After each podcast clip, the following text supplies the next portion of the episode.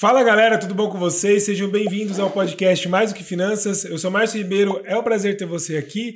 E aqui nós estamos no episódio número 42. E hoje a gente vai falar sobre direito do trabalho. Então, você que é empresário empreendedor que quer entender um pouco mais sobre essa matéria que é tão importante para o negócio, né? Muitos empreendedores não têm essa informação, muitas vezes procuram um advogado ou um especialista na área que só na hora que dá problema, né? Então hoje eu trouxe um, um especialista para trazer essa informação para você. E eu estou muito feliz que nesses 42 episódios que a gente completa hoje aqui no, no podcast, é, eu trouxe pessoas que são especialistas no autoconhecimento, finanças, no mundo empresarial e muitos amigos. Então, o convidado de hoje é um amigo, uma pessoa que eu tenho um, um carinho muito grande por ele. A gente se conhece a longa data e ele tem uma, uma linha de atuação muito, muito interessante aí no direito do trabalho, ele é especialista nessa área, e a gente vai falar um pouco sobre isso. Então eu quero dar boas-vindas ao Guilherme. Boa noite, Márcio. Seja bem-vindo, é um prazer ter você aqui, meu irmão. Você que é, é um cara que eu admiro bastante, a gente se conhece há bastante tempo. E para quem não te conhece ainda, se apresenta, fala um pouquinho de você. Mais uma vez, boa noite, Márcio. Obrigado pelo convite. A, a honra é minha de estar aqui no seu episódio 42 do Muito podcast. É, como o Márcio me apresentou, eu sou, meu nome é Guilherme, eu sou advogado trabalhista com mais ou menos 10 anos de experiência na área.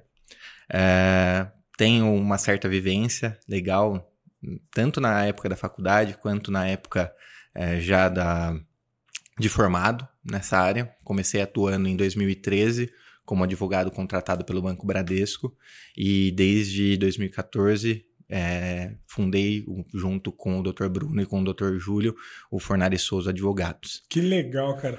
Então, você, desde a época da, da faculdade, eu te conheço, então vou trazer alguns pontos aqui. É, já era uma área que você já tinha interesse, né? Desde a época da faculdade, né? Sim, foi a área que eu acredito que eu tive mais afinidade desde a da faculdade, né? Apesar de a gente passar a ter direito do trabalho só a partir do terceiro ano, mas foi uma área que me chamou atenção, foi uma área que eu gostei, foi uma área que, é, até pela flexibilização, até pela, pelas normas trabalhistas serem antigas, até no, se você considerar a CLT, a data de promulgação da CLT, é, e, e, as mudanças que teve ao longo do tempo, é uma área que sempre me agradou, sempre achei muito interessante, né? E foi a área que eu decidi atuar, foi a área que eu é, fiz meu TCC e criei, assim, uma, uma afinidade. Que legal, cara. E assim, ó, é muito legal porque o direito do trabalho, ele tem dois, dois vieses, né? Você tem o um lado do empregador e o lado do empregado, né? E muitas vezes você tá de um lado, às vezes tá do outro, e o nosso foco aqui, a gente fala com, com empreendedores, né? Então eu queria direcionar o assunto hoje para a gente falar um pouco sobre é, algumas. O, o, dia a dia, né? Então, assim, o que, que o empresário que está assistindo a gente aqui hoje, um empreendedor, é, o que, que ele precisa saber inicialmente para que ele possa, talvez, passar por ter menos problemas, vamos pensar assim, se ele tiver uma demanda trabalhista, quais são os riscos que ele tem aí no dia a dia, pela sua experiência, o que alguns casos vai ser legal a gente falar também. Então a ideia é que a gente siga bem, bem fluido aqui. Mas antes de, de a gente começar a esquentar os motores aqui, ó, ô Bruno, coloca aqui na, na tela aqui, ó, vamos fazer um... A gente trocou a logo aqui do, do episódio, do episódio não, do canal, mais do que finanças, ficou bem legal aí, é, coloca nos comentários se você gostou dessa mudança aqui também. E se você não é inscrito no canal, aproveita, já clica lá em inscrever-se, coloca para você apertar o sininho também e coloca o curtir para o YouTube mandar esse conteúdo para mais gente aí, beleza? Então vamos lá, Gui, quais são os principais erros que você enxerga hoje que os advogados, advogado, que os empresários cometem no, no dia a dia? É, o principal ponto, e isso eu posso trazer até da, da época que eu comecei a advogar, né? É, como eu comentei, eu comecei como advogado do Bradesco, e até quando a gente sai da faculdade, a gente tem aquele, aquela percepção, nossa, o direito do trabalho, ele protege o trabalhador. Na verdade, as normas estão ali, elas têm que ser seguidas, e o direito do trabalho é igual a qualquer outro direito. É, claro que o direito do trabalho é menos flexível, até por causa da Constituição Federal, artigo 7, onde se prevê várias cláusulas é, que não podem ser violadas, né? Inclusive a, a questão do, do direito do trabalho ser irrenunciável, né? Então, começando a, é, passando a partir daí falar nesse ponto, né? Uh, direito do trabalho irrenunciável. O que, que seria isso? O trabalhador ele não tem o direito de renunciar ao seu próprio direito. Ou seja, muitas vezes, vamos dar um exemplo básico aqui é, que ocorre muito com empresas, né? Você vai contratar um empregado, um empregado e ele não quer ser registrado. Mas ele tem o direito de não querer ser registrado? Não. Tipo, não às tem. vezes o cara tem um benefício, ou ele tá num. Tá recebendo seguro-desemprego. Então, assim, o empreendedor está começando, ele quer uh, alavancar o negócio, ele quer uh, contratar, ele quer empregar, só que ele acaba, nesse, nesse ponto, sucumbindo às vezes a um pedido do trabalhador uh, de acabar podendo se complicar na, na, situação. Então, a gente tem esse exemplo, esse é um exemplo clássico, ah, eu não quero ser registrado. Ah, ele não pode ser registrado porque ele está recebendo seguro-desemprego, um benefício do governo. Não pode, entendeu? Não é direito do trabalhador renunciar. Ah, mas foi de comum acordo. Não existe comum acordo numa situação onde a pessoa não pode renunciar a esse direito. Que nem é o direito à vida. A gente não pode renunciar ao direito à vida. Infelizmente, no direito do trabalho é a mesma situação. Entendi. Eu não posso renunciar ao direito de ser registrado. Outro exemplo básico: intervalo. Intervalo para descanso e alimentação, artigo 71 da CLT. Também o trabalhador não pode renunciar uh, a esse intervalo. Tudo então, bem. exemplo, o cara tem uma hora para fazer ali, ele não pode falar, não quero Exato. cumprir minha uma hora de, de almoço. Ah, não, não, não e, e, fazer assim verbalmente. Hoje, é claro, a gente tem uma flexibilização trazida maior pela reforma do trabalho, onde há a possibilidade de acordos individuais, mas mesmo assim é um risco perante a justiça. Tá. tá? Então, erro um, número um, na minha opinião, do empresário, do empregador, do empreendedor, é uh, sucumbir a algumas demandas do trabalhador nesse ponto, porque isso o coloca automaticamente em risco. Então ele não vê, ele vê talvez uma possibilidade de alguma economia que no final pode ficar caro. Por quê? Porque ele está é, eh, fazendo algo errado na visão da justiça do trabalho. O único lugar onde o trabalhador, teoricamente, pode renunciar ao seu direito é perante a justiça. Por isso que a gente fala que o único lugar onde o trabalhador abre mão de direitos é perante o juiz. Ou seja, quando ele faz um acordo na justiça. Então ele tem direito a 100 horas extras, mas ele vai faz um acordo para receber, em vez de 20 mil reais a título de horas extras, 10 mil reais. Então ele está fazendo um acordo perante o juiz. Ou seja, é o único lugar onde ele pode que renunciar a, a, ao direito do trabalho. Muito bom essa, essa, essa abordagem. Assim. Então, tipo, basicamente o que você está dizendo é que acordos informais muitas vezes podem gerar é um risco para o empreendedor. É aquele tipo... velho ditado: quem paga mal paga duas vezes. Tá, então você legal. faz um acordo. Vamos dizer assim: vou fazer um acordo para. Uh, não registrei o funcionário, vou fazer um acordo para acertar essas verbas desse registro.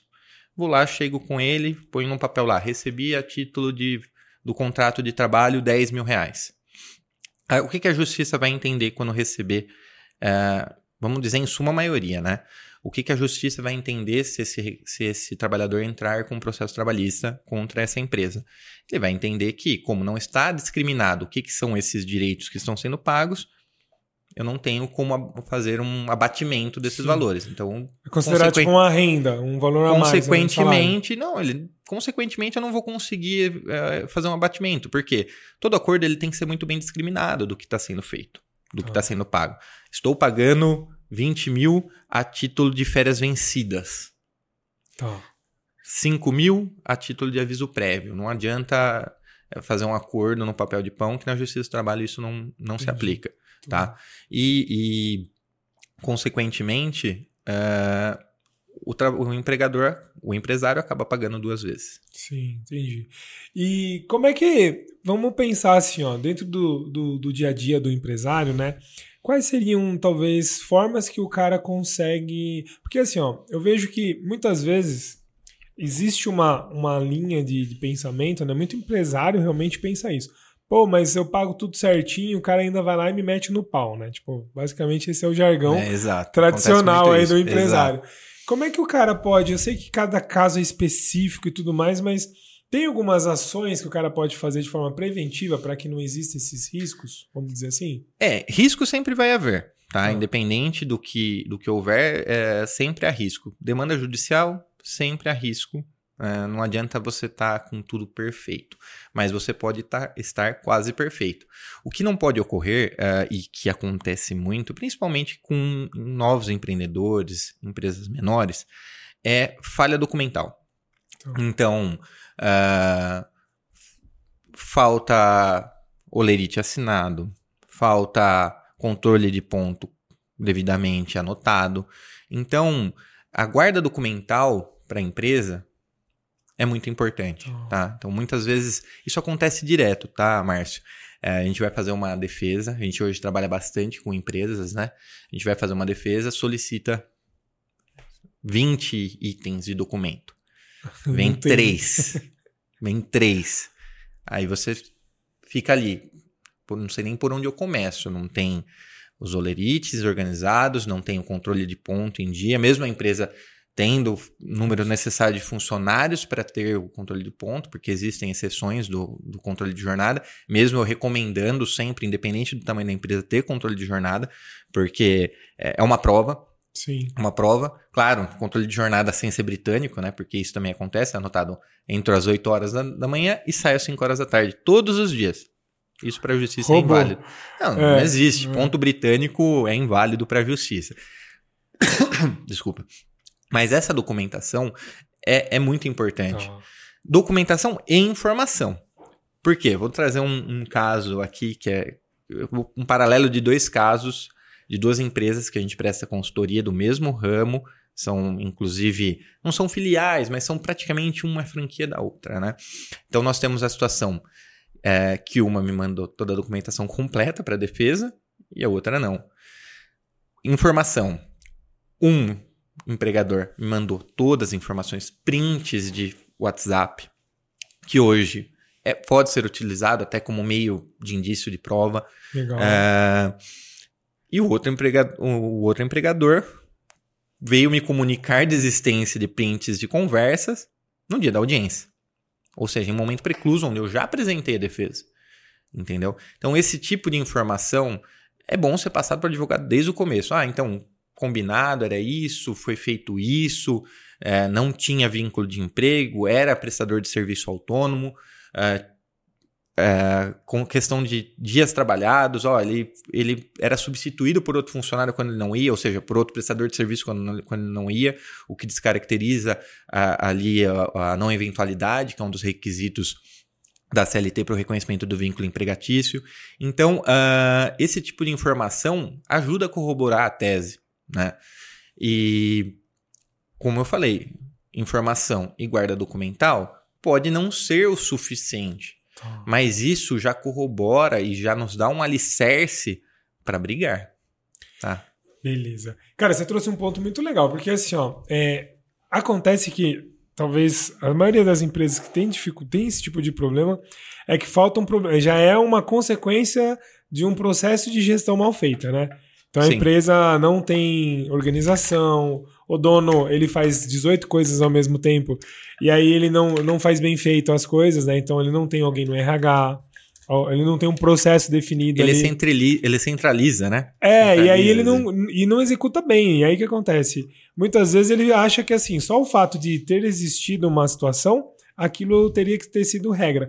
Não, mas eu pagava certinho, o cara sabe que eu paguei certinho. Tá, cara, mas se você não tiver como provar, Exato. Então, assim, se você não tiver como comprovar ali que você fez, e, e aí muitas vezes eles ficam indignados, né? Porque, tipo, pô, mas o cara foi filha da mãe, ou a pessoa, né? Às vezes, é, a cara, né? Fez a, aquela situação, mas muitas vezes, é por, se ele tivesse tudo bonitinho ali, a documentação, não teria, teria menos dor de cabeça, né? Exato. Se ele tivesse feito a guarda correta, o armazenamento, o armazenamento correto, até mesmo tido uma orientação do que tem que ser feito, do que não tem que ser feito na empresa, é, com certeza estaria um pouco mais fácil ali de uma eventual defesa. Mas como eu te falei, mesmo assim, e eu lembro de dois pontos, né, muito importantes ali no, que eu, que eu tive nos no meus primeiros dias né, de trabalho como advogado. Inclusive, faz, prestar minha homenagem ao Dr. Rafael Zamariano, que foi o meu primeiro coach ali de, de direito do trabalho. No primeiro dia é, de trabalho, ele falou para mim: de quem que é o ônus? E eu, na minha ingenuidade, respondi: o ônus é sempre da empresa, sempre a empresa que tem que provar. Ele não, artigo 818 da CLT. O ônus é de quem alega. Então, assim, uh, desmistifica um pouco aquela situação de que o trabalhador sempre ganha. Ele sempre tem razão, né? Exato. A empresa tem que não, provar que a não. A empresa ela tem que estar, tá, sim, guarnecida de documentação e prova e fazer tudo correto. Mas mesmo assim, o ônus é do trabalhador. De provar o que ele está alegando. Então, se ele alega que ele fazia hora extra, for apresentado o controle de ponto corretamente, ele vai ter que provar que aquele controle de ponto é fraudado. Perfeito. Entendeu? Único, os únicos pontos onde o ônus é da empresa realmente é quando é fato extintivo ou modificativo de direito. Exemplo, justa causa. Então, para você aplicar uma justa causa, você tem que ter um conjunto probatório de que aquilo foi uma falta grave capaz de rescindir o contrato unilateralmente sem nenhuma uh, indenização. Né? Então, uh, ou mesmo você modificar a jornada, outras situações, aí o ônus, é claro, recai sobre a empresa. Né? Tanto que no período que eu fui advogado do banco, eu, salvo engano, eu recomendei uma justa causa, porque a gente era consultado pela inspetoria do banco para quanto à possibilidade de justa causa, eu recomendei uma justa causa porque era um caso flagrante, onde existia muita prova realmente de que era uma situação para uma justa causa. Mas eu acho assim que um outro erro básico padrão de, de empregadores é esse: aplicar justa causa sem ter o conjunto probatório de que foi uma falta grave. Ou seja, advertência, suspensão. Uh, ah, não foi assinado, assinado por testemunha, ter todo o conjunto. E também o, o, esse ato tem que ser imediato, né? Para não se ter um perdão tácito ali, né? Então, às vezes o trabalhador falta, você dá advertência, falta, dá advertência, falta, dá suspensão, ou seja, desídia, né? Aí ele vem trabalhar dois, três dias, faltou de novo, você não deu a suspensão, ele veio trabalhar mais dois, três dias, e aí você vem e aplica a justa causa. Não foi imediato. Então Isso, se presume, cara, se presume um perdão se é, você não aplica na hora a punição. E isso é um ponto também que vem, de novo, né? É, é uma questão que muitas vezes a falta de decisão do empregador, do, empre, do empresário, vamos falar assim, faz com que gere esse dor de cabeça, né? Tipo, de o cara chegar lá e ter um. Essa. Como é que é o nome dessa palavra aí? De Desi... Desídia, você diz? É, não. Isso. É, isso desídia. Que é a sequência, né? E aí ele. Não, ele a deixa... desídia, na verdade, é a sequência de atos de atraso, tá, falta. Isso é, é, é, Então, mas aí ele teria que seguir uma, uma ordem e no, no terceiro momento ali, ou. É, ele teria que ser imediato.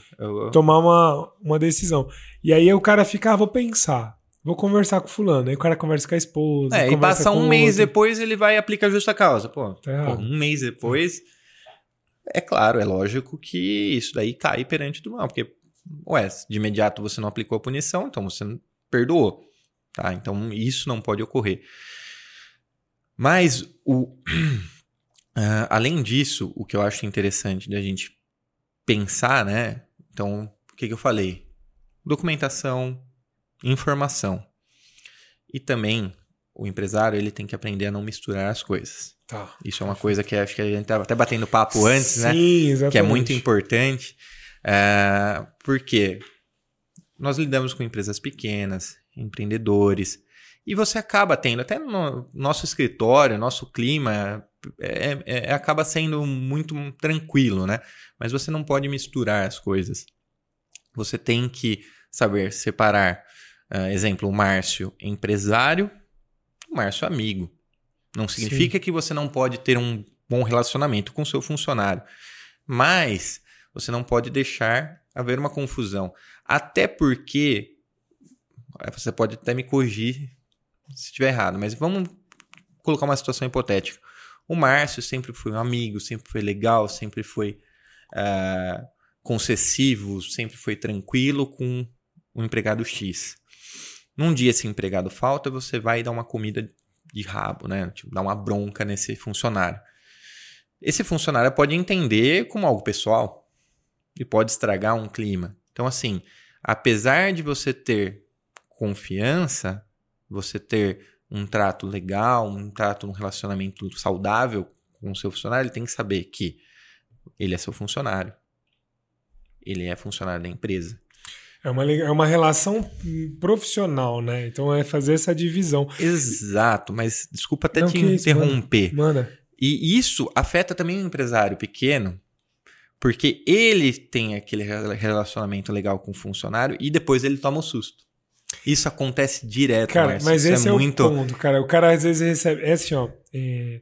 Eu acho que nenhum empreendedor ele tá preparado para uma, uma ação trabalhista. Tipo assim, o cara que, que ele já fala assim. A, a não, ser, que, ele, a não ser que ele esteja errado. É, ele saiba isso, que ele está errado. Exatamente. Ou ele já tem uma conduta ali, já que ele já entende que ele vai receber, ou ele já está. Já é recorrente esse processo. Então, Sim. sei lá, o cara empreende há 10 anos e nesses últimos 10 anos, todo ano ele teve uma, uma ação. Então ele já está calejado. Então ele já ele já não confia mais tanto, ele já sabe que pode acontecer. Uhum. Mas quem é marinheiro de primeira viagem, assim, o cara nunca tá preparado para uma ação trabalhista. Tipo, pelo menos eu vejo isso dos meus clientes. Tipo, ele não fica assim. É, as ações dele, muitas vezes, ele não pensa que pode gerar uma ação. Ou uma. Que na verdade a ação trabalhista, do meu ponto de vista, me, me corrija se eu estiver errado. É, muitas vezes é uma consequência da forma como foi tratada a situação. Por exemplo. Sim, pode as, ser. É, às vezes o profissional age de má fé, vamos pensar assim, ele já está de caso pensado, tipo, por uma sequência de situações ali que ele está insatisfeito no trabalho, talvez ele não tenha tesão de trabalhar, ele viu ou está passando por algum momento, alguma coisa realmente que está fora do, do contrato, está fora do que ele faz, e aí ele se prepara, quando ele sai da empresa, ele entra, ingressa com uma ação. Beleza, isso é um ponto. Mas algumas vezes é relacionado à forma como foi feito ou o desligamento, ou a relação, contra, a relação pessoal dos, da empresa com, com o funcionário. Isso foi ficando abalado, abalado, e na hora que o cara sai, o cara fala: Meu, eu vou fazer isso. Eu tive um caso de um cliente. Por que eu tô falando isso? Eu tive um caso de um cliente que eu acompanhei ele na. na eu fui de testemunha lá no, no, na audiência, né? E aí, o, depois que saímos ali, eu vi o, o cliente estava lá para frente, e aí o funcionário falou assim: tá vendo? Eu, eu entrei com ele no. Ele é um puta folgado. Tipo assim, o cara não me mandou embora e nem me. Na hora de me contratar, foi lá, trocou uma ideia comigo e tal. Na hora de mandar embora, mandou fulano me mandar embora. Eu também peguei todos os meus direitos e tubei ele aqui. E ele contando no corredor ali, sabe? Tipo assim, eu fiquei com isso, tá vendo? Ó, talvez se ele tivesse conversado com o cara Talvez não, mas Talvez às vezes não. sim, sabe? Sim. Tipo assim, o jeito de fazer. Então muitas vezes é, o, esse, é esse relacionamento, essa falta de comunicação e excesso de expectativa, né? O cara acha que nunca vai acontecer, o outro acha que tipo tá errado e tem que ser Exato. pago. É, é a reclamação trabalhista em alguns casos, não na maioria, mas ela mexe muito com o emocional, exatamente o que você falou. Por quê? Às vezes o funcionário se sente traído. Às vezes, o, trabalhador, o empregador se sente traído na hora da, da ação. Eu tenho um exemplo contrário. Eu tenho um exemplo de uma trabalhista onde eu cheguei uh, ah, para fazer audiência, estava conversando com um empreendedor, um empreendedor novo, jovem, uh, primeiro negócio, primeira vez que teve uma trabalhista, desesperado, coitado, né? Uh, falei para ele, olha, você tem que ficar calmo, é a primeira, mas não vai ser a última. Nesse ramo, no ramo de empreender, no ramo de empresa, pode ocorrer e vai ocorrer. Né? Apesar de você sempre estar é, tudo organizado, tudo certo, pode, pode ocorrer acontecer. e vai ocorrer. Entendeu? É muito difícil se você está com suas portas abertas, está dando uma cara a tapa, você não acabar um dia passando por esse desgosto. E ele pegou e falou: Nossa, eu pensava que eu ia crescer junto com esse, com esse funcionário. Ou sempre tratei ele super bem, sempre mandei mensagem, sempre conversei. Até quando ele saiu, mantive um relacionamento. Tipo. Querendo ser amigo do cara. Mandei parabéns, mandei feliz aniversário no aniversário. O cara me mandou parabéns no meu aniversário e o cara vem com essa. Entendeu? Então, assim, você vê aí a confusão, né? Você vê aí a, a mistura das coisas. Sim. Então você está levando para o lado pessoal, então o trabalhador também pode levar para o lado pessoal. E aí acontecer exatamente o que você falou. Ser surpreendido ou mesmo surpreender alguém. Perfeito. Cara, e isso para mim é, é uma, é um negócio da relação humana, mas falando de empresa, é um ponto que é básico, assim, eu falo muito com os meus clientes. A questão da comunicação. É, por exemplo, me disse se você tem visto bastante recorrência nisso. Cara, às vezes não tá alinhado função. Tipo assim, o cara não. Eu espero que você faça algo e você espera fazer algo. Só que é algo totalmente diferente do que eu espero. Isso gera bastante atrito muitas vezes. Isso pode depois lá na frente virar um, um processo. Sim, pode, pode, mas assim, é um processo mais complicado. Porque aí a gente fala em talvez desvio de função, acúmulo de função, e não existe previsão legal para isso, desvio, acúmulo de função, a não ser que sejam atividades completamente distintas. Bom, eu contratei o Márcio para fazer consultoria e eu coloquei ele para limpar o banheiro. Entendi. Aí você tem um desvio de Mas isso com uma recorrência, né? Recorrência, não uma é, vez. Sim. Não, algo não. Todo dia eu vou colocar ele para limpar o banheiro. Pô, Mas e dentro que... de um, e dentro, por exemplo, e, e, tem que ser um negócio também assim, do meu ponto de vista, tá? Eu não sei se estou certo. Mas assim, é, também tem um negócio que é específico. Por exemplo, tem empresa que o cara não tem um, uma pessoa para fazer a limpeza, mas todo mundo da equipe faz. Não, isso é legal. Isso, isso é normal, acontece, né? Isso é normal, é. isso acontece. Pô, um, atribuir um revezamento para fazer esse tipo de função, porque, pô, você está cuidando da, da, empresa onde você trabalha. Sim, o ambiente, um né? ambiente tipo, de trabalho. De higiene, né? Exato. Entendeu? Então, assim, é, já peguei caso desse tipo que você está falando. Uma empresa do ramo alimentício. Uh, na, na área de comércio do, do ramo alimentício, onde, foi, onde o funcionário pediu adicional de insalubridade por limpar banheiro. Porque um, um banheiro com alta circulação, onde o funcionário é específico para isso, ele tem direito adicional de insalubridade. Então, um exemplo, um funcionário que faz a limpeza diária de um banheiro de shopping, é, de, shopping de um banheiro de um mercado, tem direito adicional de insalubridade. Agora, ficou comprovado com a instrução processual, e eu vou entrar nesse ponto da comprovação na, em audiência, que eu acho interessante falar, mas ficou comprovado na instrução processual que ele lavava o banheiro a cada 10, 15 dias em revezamento com a equipe e era o banheiro de uso dos funcionários. Não era o banheiro é o mínimo, do salão, né? é. onde, era, onde era servida a comida. Então, assim, o juiz não deu. Entendeu? Não tem como dar adicional de insalubridade numa, num, num, num, caso desse. Não existe habitualidade, não, não existe permanência na exposição de micro-organismos numa situação como essa.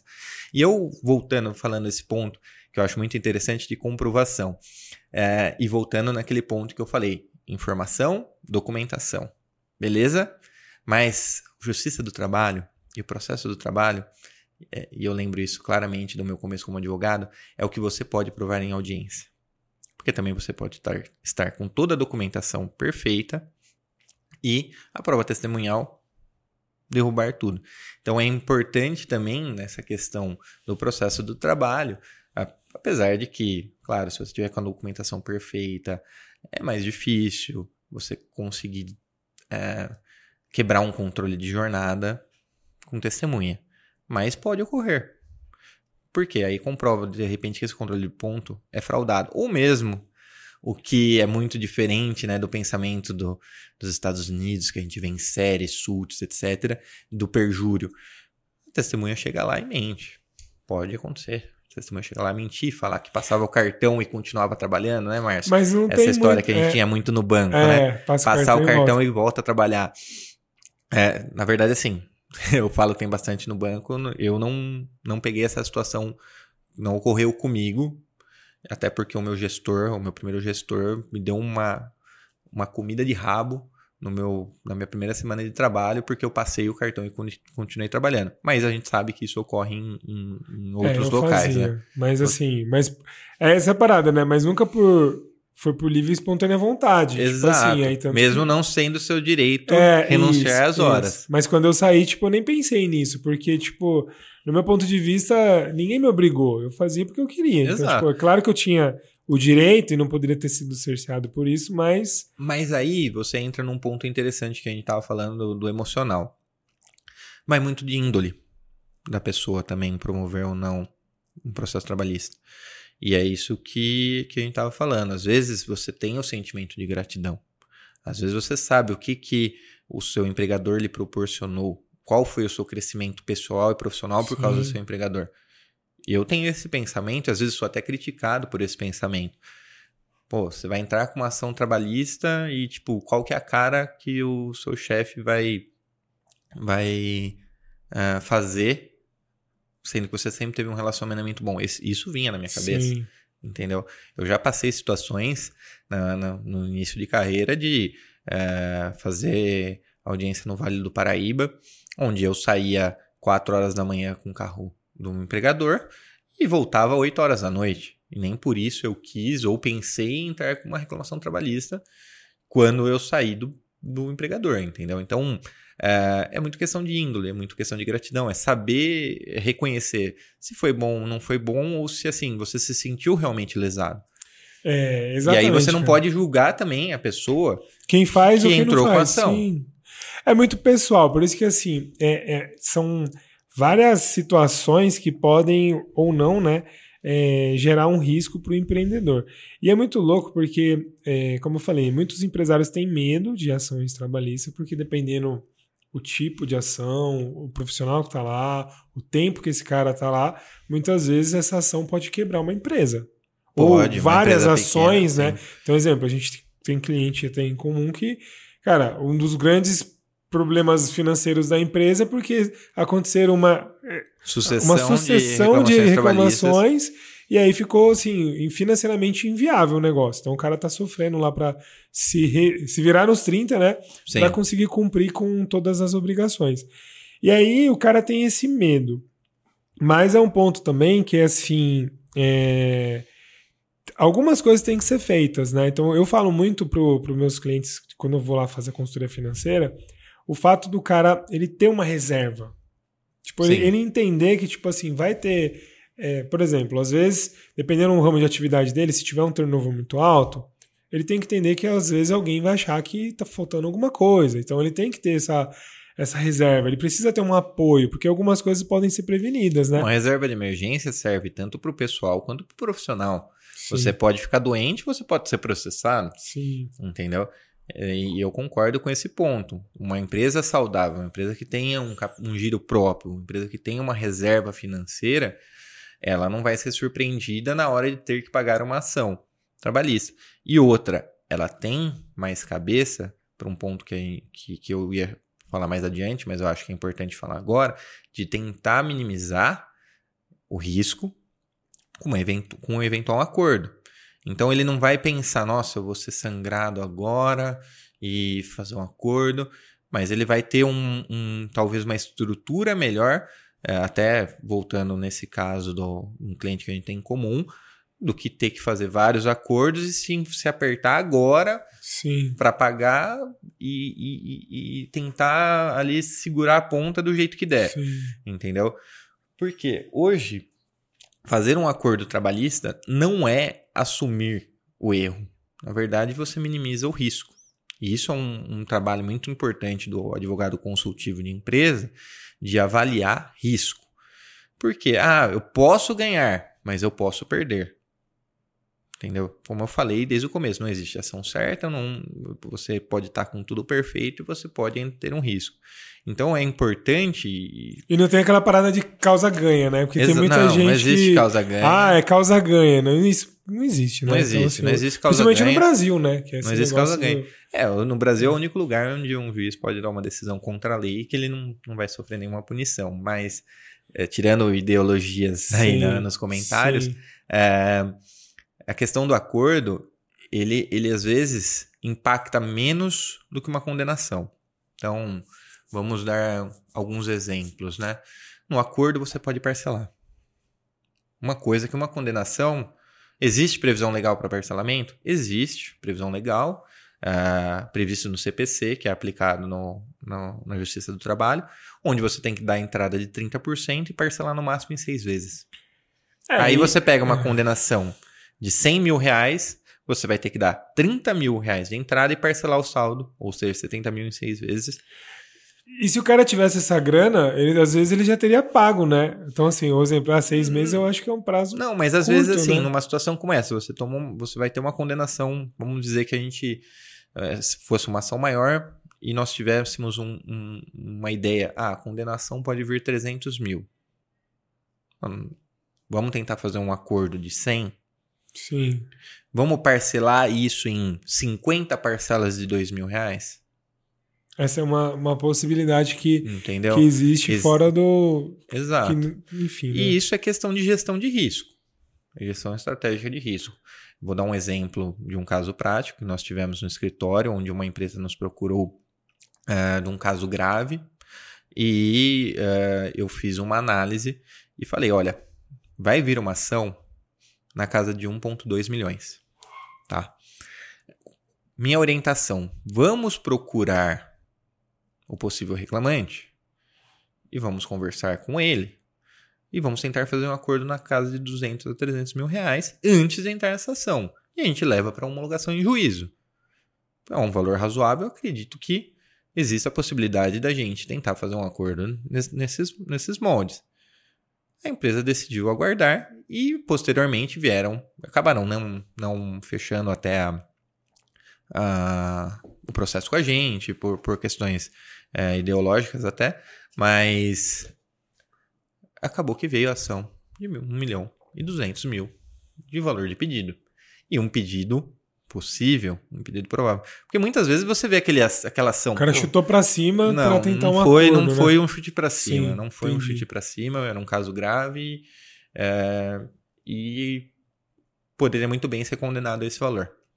Cara, eu vou querer falar um pouco daqui- disso aí daqui a pouco. Mas um ponto também, que às vezes pode acontecer coisas também que não estão no controle do, empre- do empresário. Às vezes que nem uma falta grave, o cara fez uma besteira, sei lá, pode ter acontecido várias coisas, né? E aí o cara vai responder por um processo onde ele vai ter que se defender e tudo mais.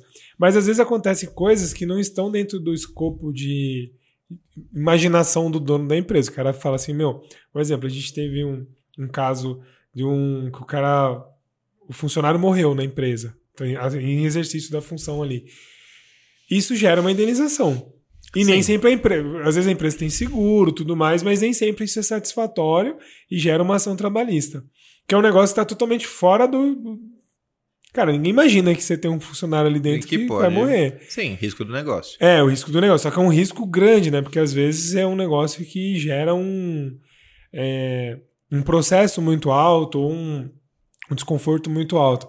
E aí por isso que é importante o cara ter uma ideia de como fazer uma condução, é, ter uma reserva, ter Sim. um planejamento, ter um apoio específico, e muitas vezes nessa hora de fazer essa conexão o negócio não flui, né? E o cara pode perder o negócio aí como um todo. É, uma das coisas que acontece também, é, a Justiça do Trabalho tem uma fama de ser mais agressiva, vamos pensar assim, de- na questão de bloqueio, de penhora, de buscas. Isso é algo que eu vejo de fora, assim, que às vezes que nem o cara tem uma dívida na esfera tributária, por exemplo, onde o governo vai, vai fiscalizar ele ali e, e processar ele e cobrar, né? Ele pode ter uma esfera civil, por exemplo, nas dívidas bancárias lá, o cara está devendo para o banco, o banco entra com execução contra o cliente, e tem quando o reclamante entra com processo trabalhista ali contra a empresa. Dessas três, eu acredito que a mais agressiva seria a trabalhista. Concordo. Com... Por quê, cara? Qual que é essa diferença? Assim? Então vamos falar que são juízes julgando uma ação que que são, é claro que são três interessados diferentes, né? Então, o, o governo, uma instituição pública ali, ou E um privada, como, e um trabalhador. Por que, que ela é tão agressiva assim na questão de penhoras, de bens? Que o empresário tem medo, fala assim, é preferível ter uma ação do banco ou do governo, mas não uma trabalhista. É porque a trabalhista, ela lida com ah, verbas principalmente de natureza alimentar. Tá. Tá, esse é o primeiro ponto. Então, um, um salário ele serve para quê? Para pagar comida. Basicamente, é para sobrevivência. Legal. Comida, moradia, mas o principal é alimentar. Você você sobrevive sem moradia, mas você não sobrevive sem comida. Ah, feita a, a, a prim- a primeira analogia, eh, nós temos que a justiça do trabalho ela acaba sendo realmente muito mais agressiva né? E ela acaba, infelizmente ou felizmente, a gente tem que olhar pelos dois lados, né? Banalizando até um pouco o instituto do incidente de desconsideração da personalidade jurídica. Então, é, algo que na esfera civil ele é feito com muito mais cautela, com muito mais apuração para ver se houve fraude, para ver se houve confusão patrimonial, na Justiça do Trabalho, infelizmente, não é feito. Então, a partir do momento onde a empresa se torna insolvente, onde a empresa teve bloqueio judicial, não achou valor, onde a empresa teve bloqueio Renajude, não achou é, bem imóvel, onde foi pedido bloqueio de imóveis e não achou, é, basta um mero pedido de um incidente de desconsideração de personalidade, personalidade jurídica para o juiz acatar e entrar no bem dos sócios. Então ela acaba até para então, proteger o trabalhador nesse ponto, que a gente já está falando em um ponto onde já, a dívida já foi reconhecida, então nós estamos falando de uma fase de execução, ela acaba realmente sendo muito mais agressiva e entrando muito mais facilmente nos bens dos sócios, mesmo que numa empresa limitada, mesmo numa situação, e às vezes até de uma forma um pouco abusiva, tá? Então, assim, eu tenho caso, um caso uh, recente, que eu tô brigando uh, para tentar um desbloqueio de um valor muito alto de um sócio minoritário com 1% que saiu da empresa há mais de 20 anos. Caraca, e bloqueou o dinheiro desse cara. E bloqueou o dinheiro desse cara. Porque, claro, são reclamações trabalhistas antigas, mas houve um cerceamento de defesa incrível nesse caso. Ele não participou dos processos, ele não participou uh, da. Fato da gerador da reclamação? Não, não participou da execução. Ele ficou por cinco meses como sócio da empresa. Não foi apurado nada. Simplesmente foi feito um pedido no processo para que ele fosse incluído no polo passivo. O juiz, ao invés de notificá-lo, tudo, partiu do princípio da má-fé, ou seja, vai totalmente contra o, o ordenamento jurídico, onde você tem que presumir que as partes têm boa-fé. Ele partiu do princípio da má-fé, porque ele não só incluiu já mandou o sócio, já mandou o bloqueio. Então, assim, Caraca, assim, o, o empresário que não trabalha, não está nem no ramo há mais de 20 anos, foi surpreendido com um bloqueio absurdo, de valores absurdos, sem nenhuma dilação probatória, sem ter participado do processo. E ele tomou ciência do processo com bloqueio. Acordou lá com saldo, com saldo travado. Caraca. Exato, meu. exato. É, então por isso que gera bastante. É uma matéria que gera bastante medo, bastante desconforto, né? Pode acontecer. E é importante ter então assuntos que nem esse nosso aqui para o cara começar a entender.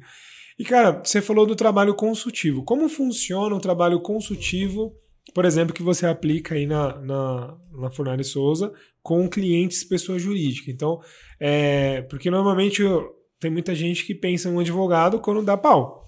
Então, por exemplo, pô, o cara chegou com a ação aqui. O que é muito mais caro. Chegou a cartinha aqui do, do. Eu sempre falo a cartinha do banco, né? Por causa das 100 dívidas. Mas chegou a notificação que o cara recebeu um processo. Aí ele, cara, nossa, quem que é o advogado que pode me, me defender? Às vezes eu buscar indicação, alguma coisa assim. É...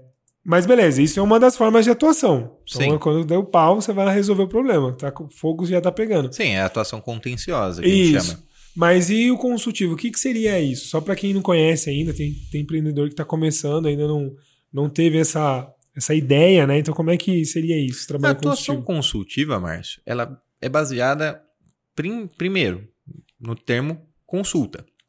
Então, quando você contrata um advogado, na área trabalhista principalmente, claro, nosso escritório ele é multidisciplinar, então quando ele fecha, uma empresa fecha uma consultoria com a gente, está incluso parte civil, parte trabalhista, é, parte tributária, então a gente tem ali é, toda a área de atuação, todo o escopo previsto, claro, em contrato. A área trabalhista basicamente funciona em, em, de duas maneiras. Claro, em concordância com o cliente, nós podemos fazer uma auditagem para ver se está sendo feito tudo corretamente, visitar o local de trabalho, visitar a empresa, verificar pontos falhos na empresa.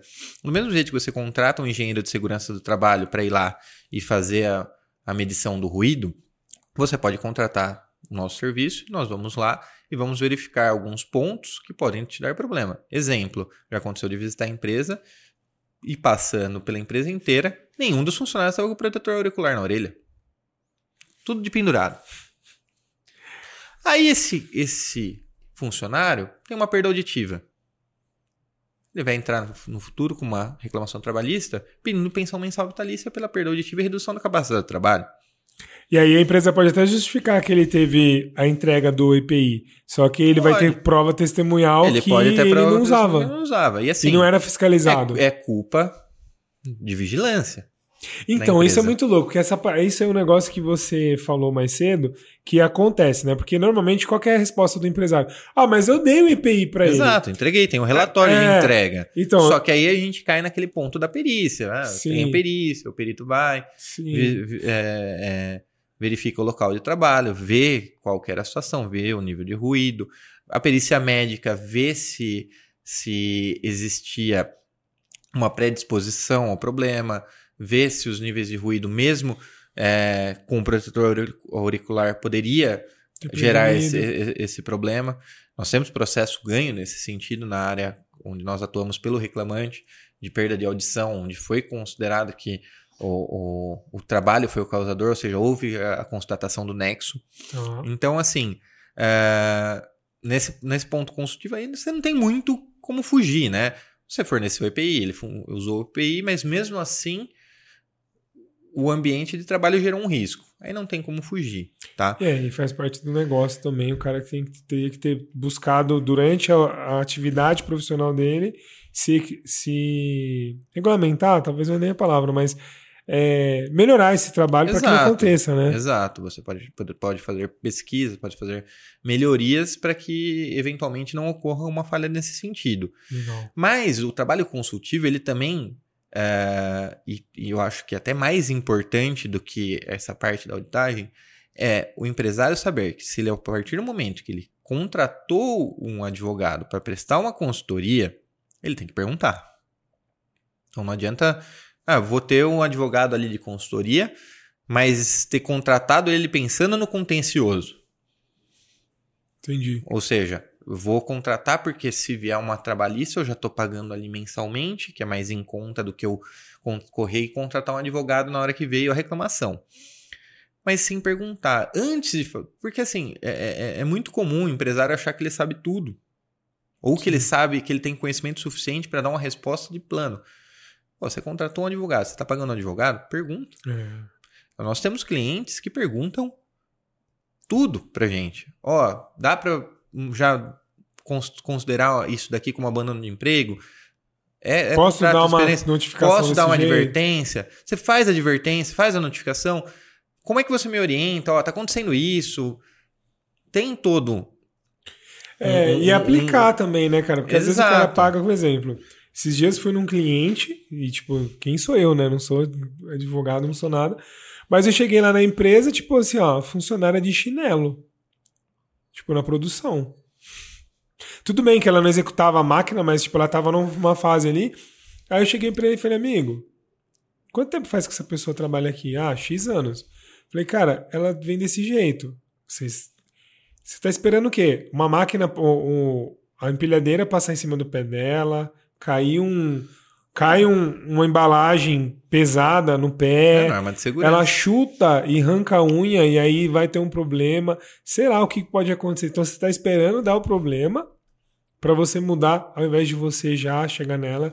Ah, mas sempre foi assim, cara. Então, mas sempre foi assim. Não sei Olha o risco que seja você... correto. Não, exatamente. Então, além de não ser correto, você ficou exposto ao risco há muito tempo. A chance de dar merda é grande, porque então, quanto te é, tempo e, e, e, exposição. Chega Exato. uma hora que, tipo assim, você ficou batendo lá, até que uma hora a água, água mole pedra dura, né? Tanto bate até que fura.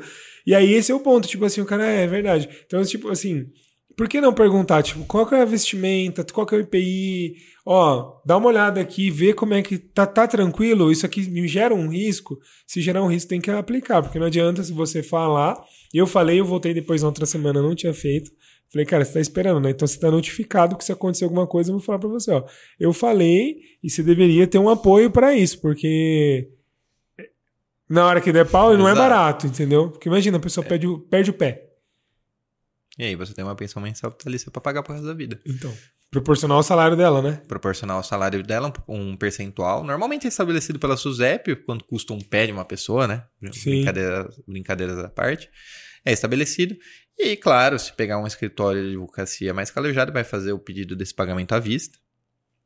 Vai ter, um, vai ter um deságio, é claro. Hoje a, a, o TST entende que um deságio de 30% aí no valor. Mas vamos dizer, pessoa de 22 anos, expectativa de vida do brasileiro 75 anos, tem que pagar um salário de 2 mil reais, tem que pagar, vamos chutar, não lembro de cabeça agora o, a tabela da SUSEP, mas vamos, ver, vamos dizer que tem que pagar 25% do salário, nós estamos falando de 2 mil reais, seria então algo em torno de 500? 500? É, é 500. algo em torno de 500 reais para o resto da vida da pessoa. Então você faz. É conta besta. É conta besta. Você vai pegar e vai multiplicar isso, a diferença da idade, para chegar nos 75 anos. Vai ter um valor absurdo. Sim, para pagar à vista. Para pagar. Isso. Beleza, teria 30%, mas mesmo assim vai ser um valor muito alto. É. Por uma coisa que, que ele poderia ter feito e poderia ter corrigido antes. Sim. Tá? Ou ter dado a bota ou ter falado, cara, você não pode trabalhar mas, com. Mas aí que tá, tá, tá um ponto interessante é, referente ao trabalho consultivo e a gente brinca até no escritório, fala bastante que a gente tenta passar para o cliente que nós somos um plano de saúde. Você não espera usar, mas você pode usar. E qual que é o, o ponto? O brasileiro, ele procura o médico na hora que ele está doente. Ele não procura de forma preventiva. Sim. É difícil, você vê, até, até pelos nossos padrões. Eu não sei você, eu não costumo usar muito meu sim, plano de saúde de forma preventiva. Eu preciso marcar o oftalmo, acho que faz uns seis meses e não até agora eu não marquei. Pior que você faz que nem eu, você vai e não faz o óculos. Não, ou vai, faz o óculos, deixa o óculos jogado é, ainda. Então, é, assim pra piorar ainda. Gabi vai bater em mim. É, faz parte. Então, assim, a gente acaba uh, tentando vender o quê? A ideia é do seguinte: você vai me contratar, contratar uma assessoria jurídica, vamos dizer na área trabalhista, eu preciso fazer o consultivo e o contencioso. O consultivo não depende só do advogado, ele Sim. depende do, do empresário, do empreendedor, visualizar que é mais vantagem ele perguntar antes de fazer as coisas. Porque às vezes um, um empresário, ele, claro, tem aquela necessidade de agilidade, aquela necessidade de fazer e acontecer, e ele não, não sabe que está fazendo errado, porque na cabeça dele tá certo. Mas depois a gente não pode Sim. alegar que ignorância da lei. Eu não, eu não sabia que não podia fazer. Sim. Eu não sabia que o funcionário é, não podia é, fazer mais do que duas horas extras num dia. Ah, mas tudo bem para ele. É. Cara, e sabe o que é um Não, mas eu, eu remunerei. Mesmo assim, Sim. você estoura a jornada, você tem adicionais a serem pagos, reflexos. Então, assim, vai gerar custo do mesmo jeito. E um custo que pode ser muito maior do que o, o imaginado, né? É, e eu vejo muito essa questão do. É, que eu vejo que falta mesmo, sabe? Muitas vezes o cara ele espera para tomar uma decisão. A maioria das empresas familiares, pequenas, que o empresário ainda ele não se, não se profissionalizou. Então, a maioria dos episódios aqui que a gente fala de empreendedorismo, às vezes até num viés mais negativo, assim, cara, você tem que ser profissional, o, o empresário não é só, ah, beleza, abri um CNPJ, amanhã eu tô milionário, é, existe uma jornada para se percorrer, e essa jornada, ela vem na questão também de o cara, o empresário ele tem que ser multidisciplinar, eu tenho que ser muito bom no que eu faço, se eu faço copo, meu copo tem que ser o melhor, ou dentro daquilo que eu me proponho a fazer, ele tem que estar dentro dos parâmetros aceitáveis. Então, tem empresas que o, o objetivo dela não é o, seu, o melhor, mas ele está dentro de um nicho. Às vezes preço, às vezes a rapidez, enfim, né? Mas o, o dono da empresa, ele tem que ter uma visão holística. Tipo assim, cara, eu tenho que entender um pouco, não quer dizer que ele tem que ser especialista, mas ele tem que saber um pouco de noções de direito trabalhista, direito tributário, recursos humanos, financeiro, administrativo, é, é, liderança vendas, por, até um pouco é, questão contábil. Por quê? Porque ele vai ter pessoas, ele não vai fazer sozinho, mas ele vai ter pessoas que vai fazer alguma atividade para ele ali e ele pode supervisionar esse trabalho. E às vezes o cara fica assim: ah, o meu negócio é só fazer copo, então eu tenho que saber de copo. E aí ele não sabe lidar com o funcionário, ele não fala, ele não cobra, ele não alinha, ele não previne, e aí na hora que vem a bordoada, ele reclama e fala: nossa, mas no Brasil não dá para empreender, o Brasil é difícil, o, o governo não ajuda, a, a justiça trabalhista só ajuda o funcionário. E pode ser que ele tenha razão em alguns pontos. Pode acontecer que, sei lá, dentro de um processo houve uma, uma dificuldade ali, sei lá, alguma coisa assim. Mas se ele já sabe isso, que é regra do jogo, você vai entrar para jogar agora, falar, Gui, vamos jogar bola. A gente vai jogar bola amanhã. Qual é a regra? Quantos minutos a gente vai jogar? Se você alinhou comigo que a gente vai jogar 10 minutos, eu não posso reclamar que eu estava preparado para jogar 5. Aí eu tô cansado no 5 e falar, viu, vamos parar aqui. Não tem como mudar. Uhum, e empreender é, isso, cara. E às vezes o cara não, ele não, não virou a chave para tipo, meu, tá bom, então essa é a regra do jogo, como é que eu me especializo? E aí ter pessoas. Então por isso que esse trabalho que você faz, é, a Furnari Souza faz ali de contencioso, tanto e o consultivo é muito importante também, né? Sim, sim, mas é, é como eu falei, é, o empresário ele tem que estar aberto a isso, a ter ideias e a colocar as ideias em prática. Legal. Entendeu? E isso que eu acho que é um dos fatores mais, mais complicadores no relacionamento advogado-empresa, porque muitas vezes a gente, como você falou, você orienta, você fala, eu avisei, é isso, é aquilo. Eu já tive casos de empresa onde eu prestei consultoria, o cara era sensacional no negócio, sensacional. O cara faturava muito bem, só que a empresa era uma bagunça. Inclusive, eu conversava com o contador da empresa e o contador falava: Nossa, ele fatura muito, mas ele não deixava os impostos em dia. Eu fui na empresa, não tinha o controle de EPI.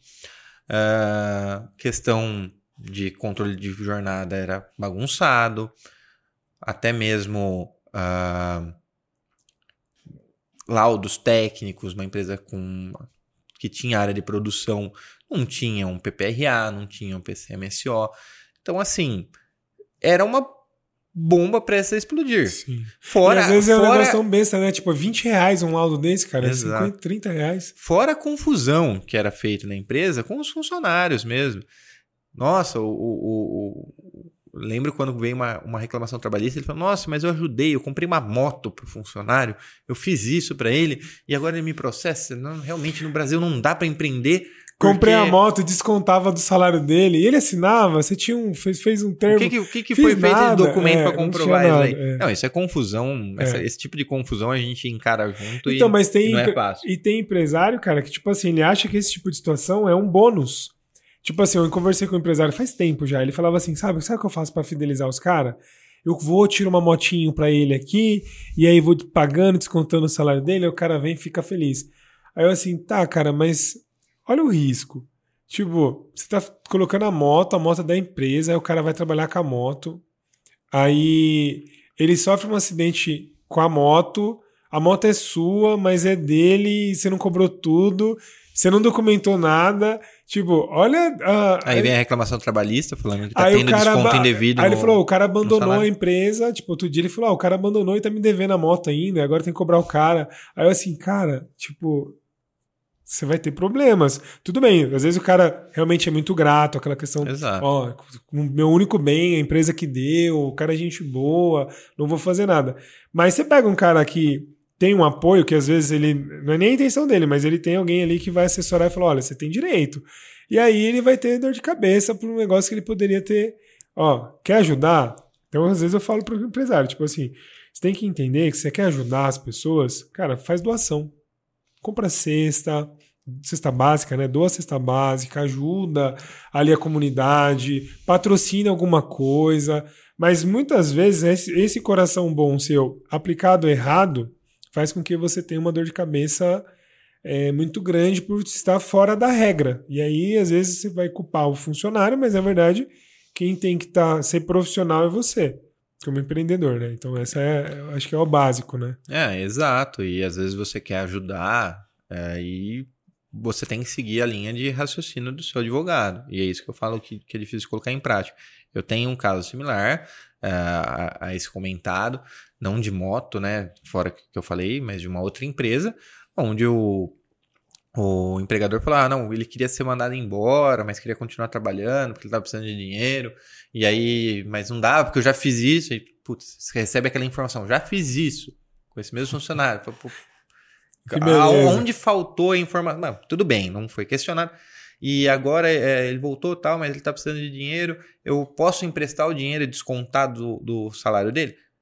Olha, a gente tem uma certa limitação de valores. Existe previsão, dá para a gente fazer um acordo individual. Hoje já existe previsão legal para isso? Até existe, mas assim, existe risco também. E assim, não na margem que você está querendo. Você está querendo descontar um, um valor alto tal. Dá para fazer, mas não desse jeito. Ah, mas isso e, e, você vê como é que é difícil trabalhar com, com, com um empresário que já está muito, muito tempo no negócio. Ah, não, mas vamos fazer. Você faz o documento? Não, eu faço, mas você vai fazer fora da minha orientação? Ele falou, vou, vou fazer fora da orientação. Então, assim, é muito difícil sim, romper sim, a barreira sim. de fazer o cliente, o, o cliente, o empresário, o empregador, de entender que aquilo é um risco. E que é um risco que você pode evitar. Muitas vezes, e isso acontece com muita frequência, uh, o, em, o empresário ele está endividado, ele está com problemas financeiros, e você vê isso direto, a gente conversa sobre isso direto, e aí ele fica. Ele já está sangrando a empresa, ele precisa de diminuir o quadro de funcionários, ele segura o Nossa, funcionário. Ele segura o funcionário não porque não quer mandar embora, porque não tem dinheiro para as verbas rescisórias, porque a indenização de 40% é muito alta. E ele vai afundando mais. Sim. Ele vai afundando mais. Ele vai afundando mais. E, e às vezes, assim, ah, realmente é caro, é alto. Mas às vezes é melhor sangrar de uma vez e conseguir parar o sangramento. Não estou dizendo que o empresário tem que mandar funcionário embora, pelo amor de Deus. Mas ele tem que saber o momento de ter funcionário. Entendeu? Cara, e tem. Assim, ó, é muito louco isso que você tá falando, que eu concordo com você. Assim, ó. É, primeira coisa, quando eu vou fazer uma consultoria empresarial, eu sempre falo a questão assim: eu sou contra mandar embora de primeira. Porque eu acredito que muitas vezes o problema da empresa não é o funcionário, é quem está na gestão. Então a empresa é o reflexo vezes, do dono. Então, às vezes, a empresa tá, o cara chega e fala: ah, meu funcionário é burro. Ah, as pessoas aqui, ninguém me ajuda. Mas o cara não delega, o cara não conversa, o cara não anima, o cara não motiva, o cara. Tipo, eu tive cliente lá atrás que o cara não cumprimentava o funcionário. Tipo, ele, não, ele nem sabia o nome do funcionário da empresa, tinha, sei lá, 35 funcionários. Ele chegava e falava: Eu nem cumprimento ninguém, gente, vou pra minha sala e tô nem falei, cara, sabe, sabe o que esse colaborador quer? Quer que você tropece na escada e quebre, caia de cara no chão e quebre o dente. Porque você não, não, reconhece ele como ser humano que está ali trabalhando para você, com você, né? Eu gosto muito dessa. E aí, beleza. Então, quando você. Aí, quando ele começou a conversar, pagava um almoço, tinha ali a. a, a... E aí recai naquele ponto, Márcio, te interrompendo, que, que eu isso? falei: não importa. É, você, você tem que saber separar as coisas, você tem que ser empresário, você tem que ser profissional. Mas não impede de você ter um bom relacionamento é. com a equipe. Não impede de você de motivar, não impede você de estar presente no, no convívio da sua empresa. Porque a sua empresa, ela não gira só com Sim. você. E aí é o ponto, cara, que assim, hoje, se você tem uma estatística, eu não sei ao certo o percentual, mas é quase é, é, mais de 80% das pessoas estão infelizes no trabalho. Isso é uma estatística mundial. Então, há 10, 15 anos atrás, beirava 70% e hoje já está na casa de 80 e poucos por cento. Então, assim, por quê? Porque falta esse clima organizacional, essa questão de ambiente, e aí muitas vezes a comunicação também. Aí o cara pega um exemplo desse que você acabou de falar. Ah, a empresa está com dificuldade financeira, não posso mandar embora o cara. Beleza. Aí não tem comunicação, não tem gestão, não tem alinhamento, o funcionário já está lá há muito tempo, então já ficou muito pessoal. Então, exemplo, aí, aí muito, quando é muito pessoal, perde o respeito. Sim. Então, exemplo, é, relacionamentos disfuncionais em casa. Então, se tem um tipo de sentimento, vamos falar, eu gosto do, do Guilherme, e a gente está muito próximo aqui, a gente mora junto. Ah, então eu posso mandar ele para aquele lugar hoje, que ele não vai me abandonar, que eu dependo dele, ele depende de mim pra gente morar junto aqui, então a gente fica num relacionamento bosta. Só que num relacionamento amoroso ou num, numa amizade, beleza, mas numa empresa isso gera um risco sem tamanho. Absurdo. Exato. E pior, beleza, vamos imaginar que não é um risco trabalhista, mas o cara tem um risco que é improdutividade, que é tão ruim quanto. Exato. Porque aí o cara é laranja podre, o cara, é você vai chegar lá, galera, vamos lá motivar, vamos fazer? Aí o cara é o primeiro a falar, não, não dá certo, nada a ver. Ó, eu tive um exemplo hoje, cara, fui fazer uma manutenção no carro, fui trocar a lanterna do carro, aqui. E aí o, o, o funcionário tava brigando com o gerente da empresa, porque, assim, ó, tava lotado o lugar. Isso é bom no Sim. tempo de crise, pandemia, inflação, tudo alto. Então o lugar lá movimenta, tem, tem bastante cliente. E o funcionário assim, cara, você não tá entendendo, brigando, batendo boca com o cara na minha frente, assim, ó. É, tem muito cliente, você fica pegando serviço, você é louco. E eu olhando pra ele assim, amigo, se não tiver serviço, você não tem Você tá na rua, cara. Por que você não agradece porque tem trabalho e só entende como você vai entregar esse trabalho e conversa com o cara para entender, viu? Você tá querendo que eu faça 10 coisas ao mesmo tempo? Eu não sou uma máquina. Posso fazer uma, duas, mas por quê? Falta comunicação. Às vezes não era nem intenção do cara não, não reconhecer o trabalho, mas não tinha uma, um alinhamento de que fazer e tal. E os caras brigando na frente do cliente, olhando assim, tipo, é, tipo, e assim, sabe? Mas é muito louco, porque às vezes o colaborador não tem essa visão também, né? Mas muitas vezes ele não tem a visão porque a empresa não deu não a visão. Não deu a visão, exato. O, então, como você falou, que a empresa é um reflexo do proprietário. Exatamente. E o colaborador também é um reflexo. Sim, claro. É um reflexo em termos de motivação. É um reflexo em entender, em saber para poder vestir a camisa. Você falou que 80% estatisticamente, dos funcionários são infelizes no local de trabalho. Eu concordo. Eu concordo porque muitas vezes nós temos um problema de geração, tá? Hoje a geração realmente é uma geração é, incapaz de ter um de aguardar o seu momento. Sim. Não mas sabe eu, ouvir não. Mas eu também entendo que hoje com a questão de produtividade, hoje com a questão os funcionários acabam virando números números, produção, e não é só isso. Não é só isso. E aí a gente acaba tendo o quê? Números exorbitantes de descontentamento, número exorbitante de ações trabalhistas. Sim. É, é e, e, cara, uma coisa tá ligada na outra. Mas assim, é muito louco porque é, principalmente eu atendo muito empresas com dificuldade financeira, mas não só isso. Eu tenho clientes que estão bem financeiramente também. Mas quem não tá numa, numa fase boa, o dono não tá legal. Então, muitas, muitos empresários chegam lá para mim, nascem dívidas, ou chega através da consultoria mesmo. O cara chega assim, pô, já tô cansado, tô 10 anos trabalhando, minha equipe não me ajuda. Ah, tô cheio de dívida. Então, o cara tá para baixo. Aí ele quer que a empresa dele faça o que ele não tá fazendo, sabe? E aí falta um pouco ele, ele chacoalhar e ter uma renovação para poder conversar.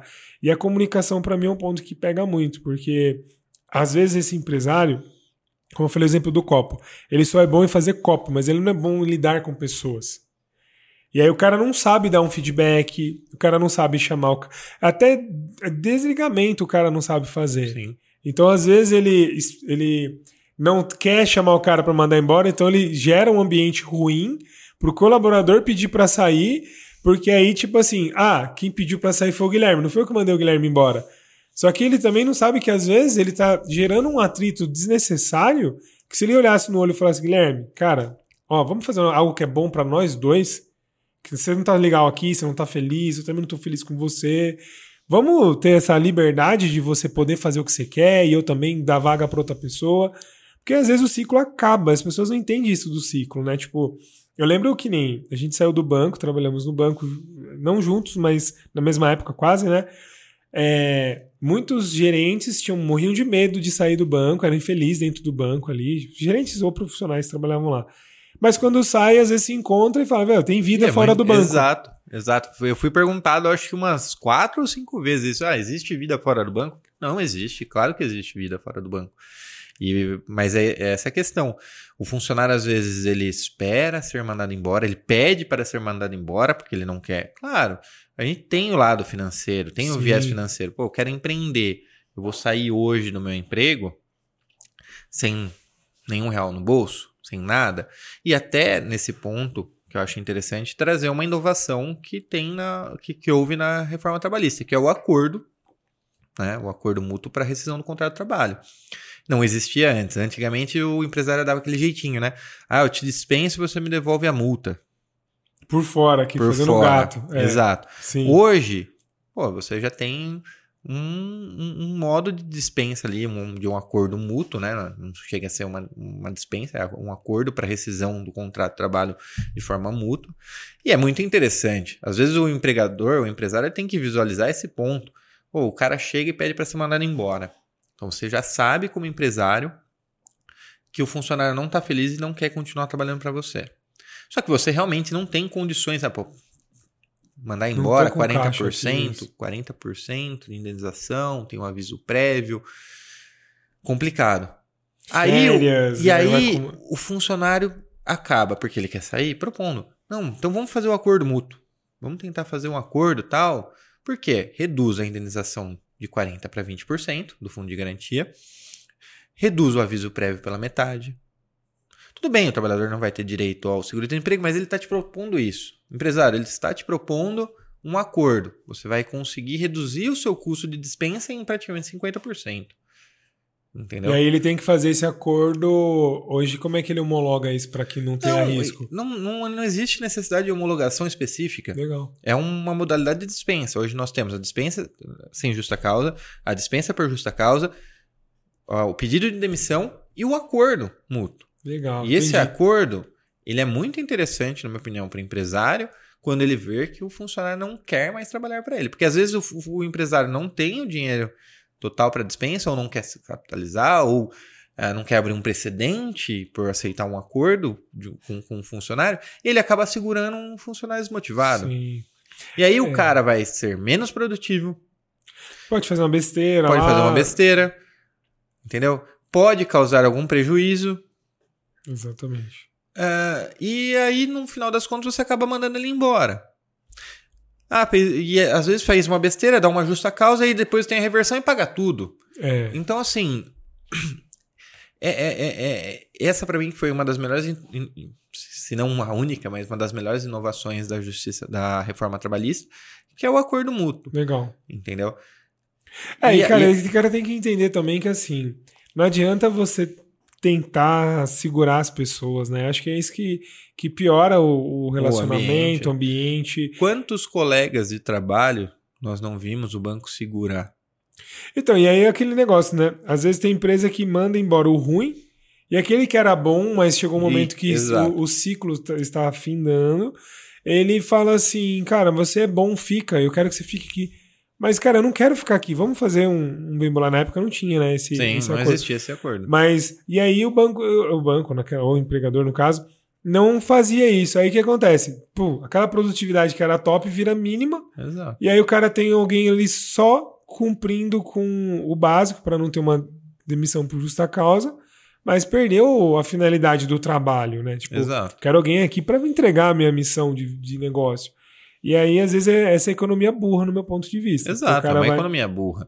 Se uma empresa ela tem a condição, tudo bem, não pode ser algo também desenfreado. Não é porque o, o é, é, é, o que eu falo. Muitas vezes uh, indicações de clientes me ligam: ah, eu queria ser mandado embora, mas a empresa não me manda embora.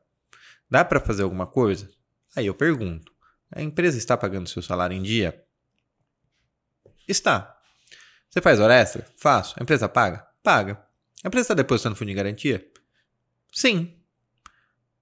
Tem alguma reclamação do trabalho em si? Ah, não, eu quero sair. Ah, então isso é você com o seu empregador. Concordo que nesse ponto, não sei que a empresa esteja passando por dificuldade e tal, não sei o quê, o cara está muito desmotivado a trabalhar. Ele está é. procurando já uma assistência jurídica para ver um meio de, é. de quebrar o contrato. E o cara podia trocar uma ideia, né? Chegar assim, viu? Cê, ó, na próxima dispensa, se tiver uma dispensa, me coloca na, na lista aí. Mas aí também está o erro com, do reclamante, tá? Na minha opinião, do empregado. Você tem o erro do empresário em visualizar e saber. Uh, visualizar e saber manter motivada a equipe, saber quem está desmotivado e saber o momento de encerrar o ciclo. Como um empregado, ele se prende, né, ele prefere ficar infeliz. Tudo bem, muitas vezes questão questão monetária é muito Sim, importante. Claro. Não posso dizer que não é, pô, o cara sair do emprego hoje para se colocar no, no, no mercado de trabalho, procurar alguma outra coisa para fazer, ter o seguro-desemprego, tem a indenização de 40%, mas o cara prefere ficar infeliz é. do que do que pedir demissão.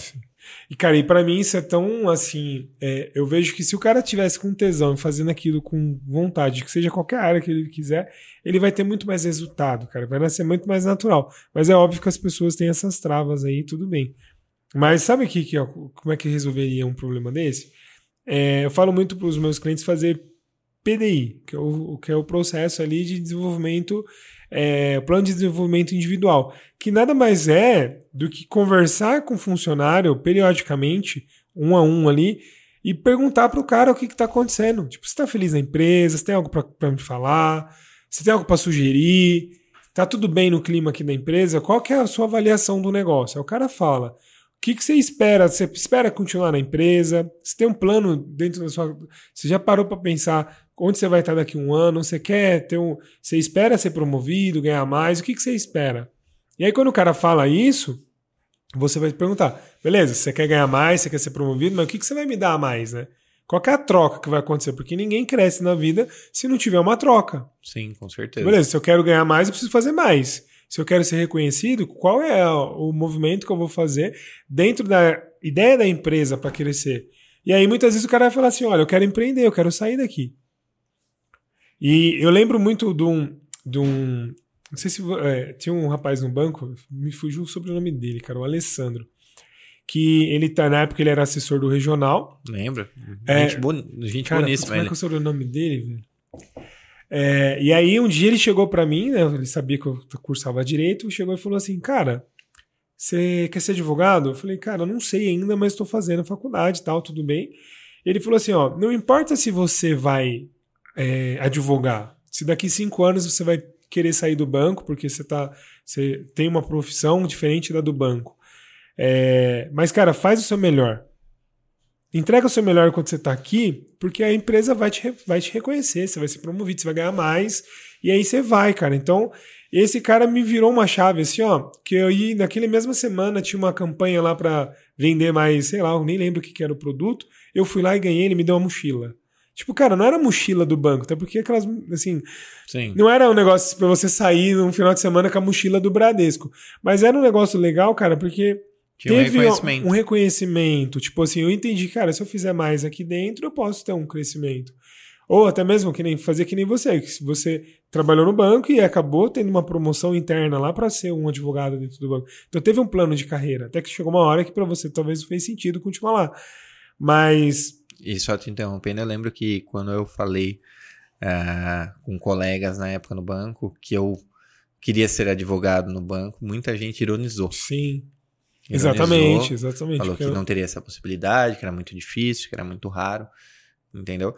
Mas aí, mérito ao gestor meu na época, que foi atrás, viu que, apesar de eu é, hum, estar bem posicionado como gerente na época, entregando resultado, trabalhando bem, ele sabia que se ele me segurasse uh, na agência, ele não, talvez ele não tivesse o mesmo resultado e ele optou por me ajudar. Então, Sim. pô, foi um exemplo de gestor em, em, nesse ponto, em visualizar, uh, apesar de inúmeros defeitos que esse gestor tinha, uh, contrato com pessoas, comigo ele foi excelente. Então, assim, ele visualizou que ele não teria mais aquilo, foi atrás e conseguiu a minha transferência. Legal.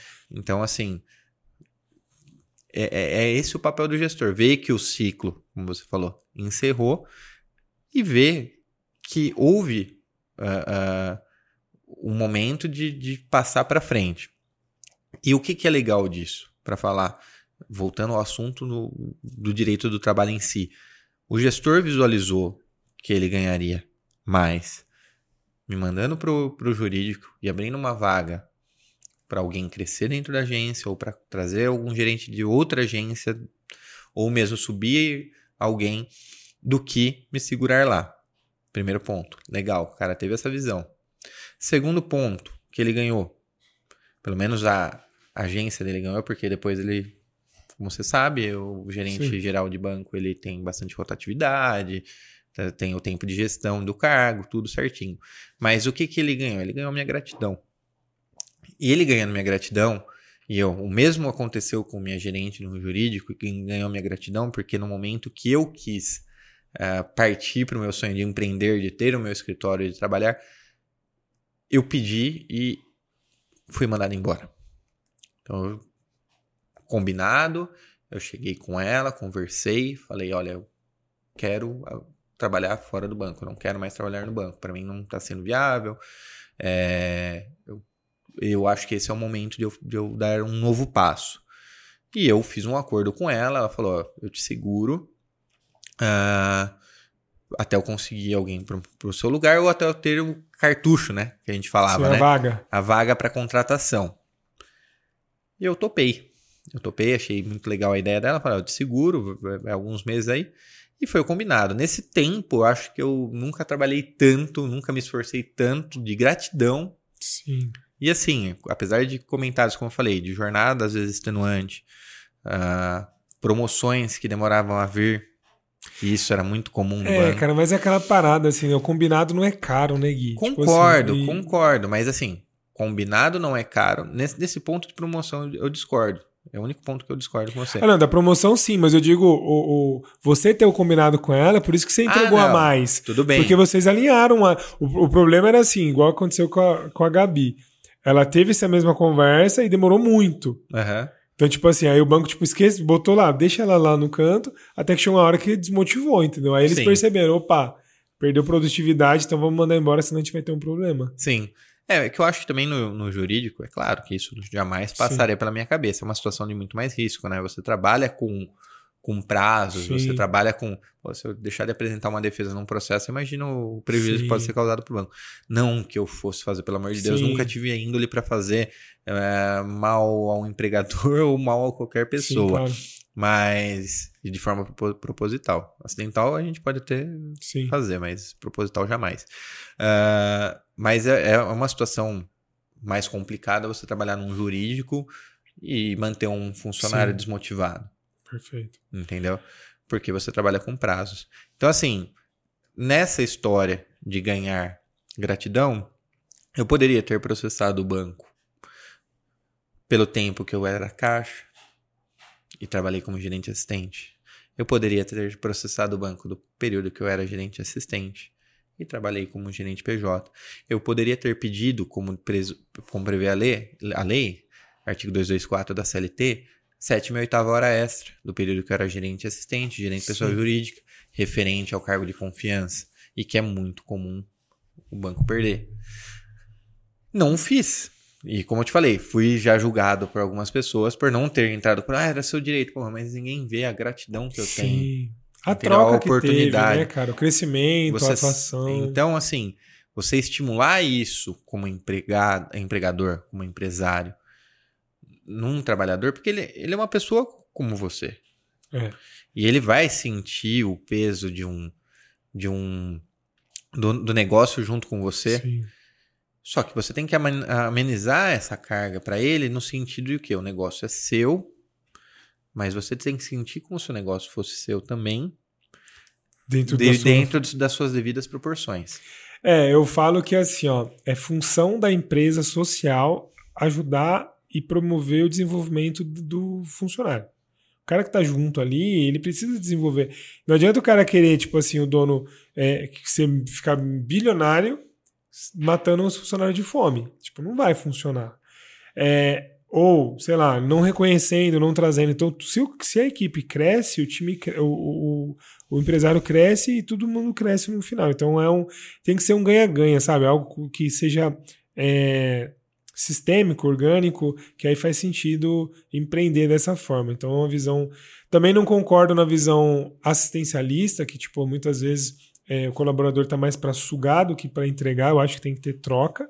Exato. Mas é algo que esperamos que nos próximos anos aí melhore bastante aí a relação trabalho, que seja mais justas as trocas e que o trabalho consultivo seja muito melhor do que o trabalho contencioso, né? Que ah, a gente tenha certeza. menos demanda nesse aspecto. Cara, o tempo voou, foi muito top conversar com você aqui.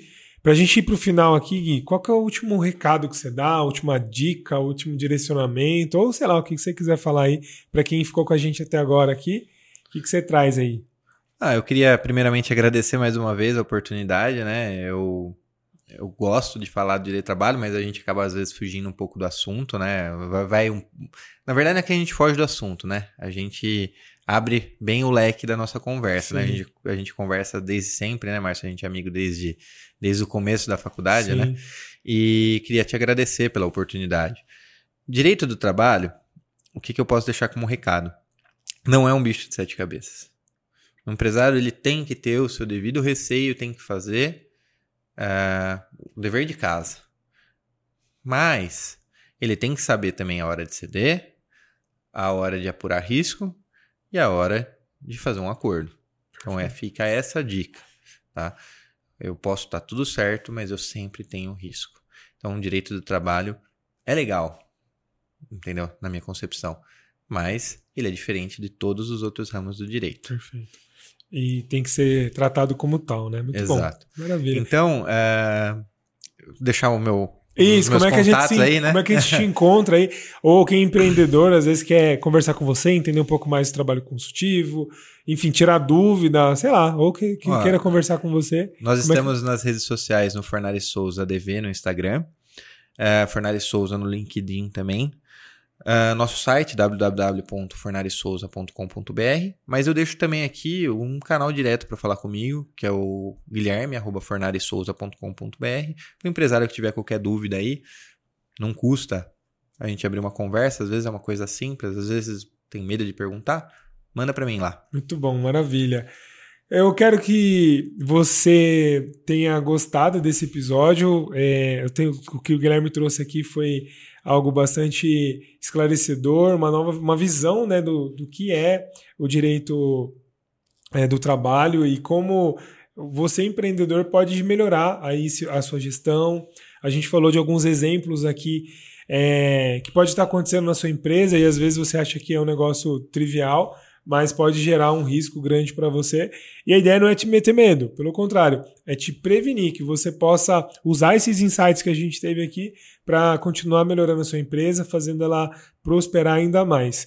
Eu acredito infalivelmente que quando o empresário ele pega o amor dele, coloca naquilo que ele faz, mas ele tem apoio para conseguir solidificar aquilo que ele não é bom ainda, tenho certeza que ele vai crescer e a empresa cresce, e aí a função social dela funciona, que é empregar mais pessoas, aumentar a renda, e o nosso país vai crescer com o, com o empreendedorismo. Então, espero que você tenha gostado. Você vai me encontrar nas redes sociais Márcio Carribeiro e também nas Sem Dívidas Bancárias. Então você pode ir lá na, na, tanto no Instagram como no site www.semdividasbancarias.com.br. Se você quiser fazer uma negociação de dívida, se você tiver algum problema financeiro, a nossa consultoria vai te ajudar também a reduzir sua dívida com até 80% de desconto.